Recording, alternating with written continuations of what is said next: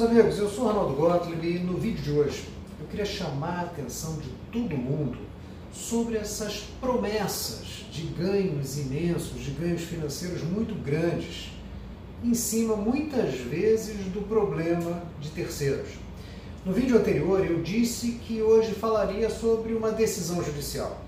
Então eu vou abordar esses dois assuntos, uma decisão judicial e também o risco que todo mundo corre de acreditar nessas fantasias de vou ganhar muito dinheiro com facilidade e etc. Ao final desse vídeo, não perde não, porque eu vou dar uma dica. A partir de agora, em todo final do vídeo, vai ter uma dica jurídica para você, tá certo? Antes da gente começar, eu lembro sempre que é importante você compartilhar a existência desse canal, divulga um espaço onde direitos são divulgados de uma maneira muito simples para que todo mundo possa conhecer e exercer esses direitos. Quem conhece seus direitos, protege esses direitos. Então vamos assinar o canal, vamos apertar ali no sininho para ser avisado dos novos vídeos, você já sabe, toda semana tem material novo. Dá uma passadinha também nos nossos outros espaços, né, nas mídias sociais, estamos lá no Facebook, no LinkedIn, no Instagram, enfim, tem sempre novidade para você. Mas vamos lá, qual é o tema de hoje? É o risco. E qual é o tema também? A decisão judicial. O risco, gente, são essas chamadas para você adquirir imóvel em leilão com um preço muitas vezes inferior ao do mercado, 30, 40, 50%, você vai fazer um excelente negócio. Pode ser verdade.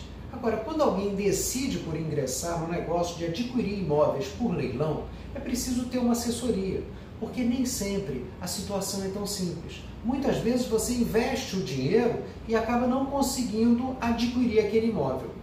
Olha o exemplo do nosso cliente. Ele chegou aqui com o imóvel dele já leiloado, já comprado por um terceiro. O imóvel dele estava financiado.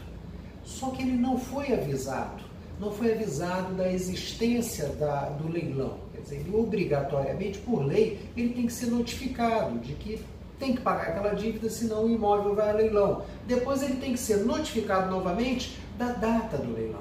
Nada disso aconteceu. Então alguém foi lá, comprou o imóvel e quando chamou ele, bateu na porta, depois até entrou com uma ação judicial para despejá-lo, ele nos procurou. E aí ingressamos imediatamente com uma um pedido liminar, né, uma antecipação de tutela, para proteger aquele imóvel, explicando a existência da irregularidade. E o juiz concedeu essa liminar, quer dizer, paralisou tudo, mandou inclusive chamar o banco que financiou, quer dizer, tumultuou aquele meio de campo. Protegemos o nosso cliente porque o direito dele foi desrespeitado. E ao mesmo tempo, alguém que naturalmente foi lá sem assessoria nenhuma, comprou o imóvel, agora está com o dinheiro preso e vai enfrentar um bom, um bom problema aí, um bom, por um bom tempo para poder liberar esse recurso. Enfim, a briga ainda continua, mas fica o aviso, cuidado. Se você vai comprar um imóvel em leilão, busque uma assessoria para evitar problemas. E se você perdeu o seu imóvel em leilão, lembra que como nosso cliente pode ter jeito para a solução do seu caso, tá certo? Gente, e como eu prometi agora aquela dica, vou aproveitar que o tema é essa, fantasia de anúncios.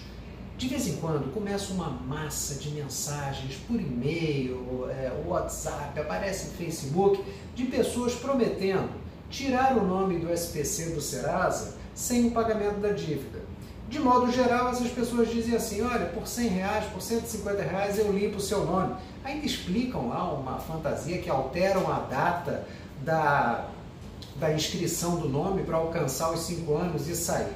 Se você entrar nessa, uma coisa eu te garanto, você vai perder esses 100, 150, 200 reais cobrados. Gente, e você ainda corre um risco muito sério de pactuar num crime porque isso não é legal, portanto é ilegal, então é um crime.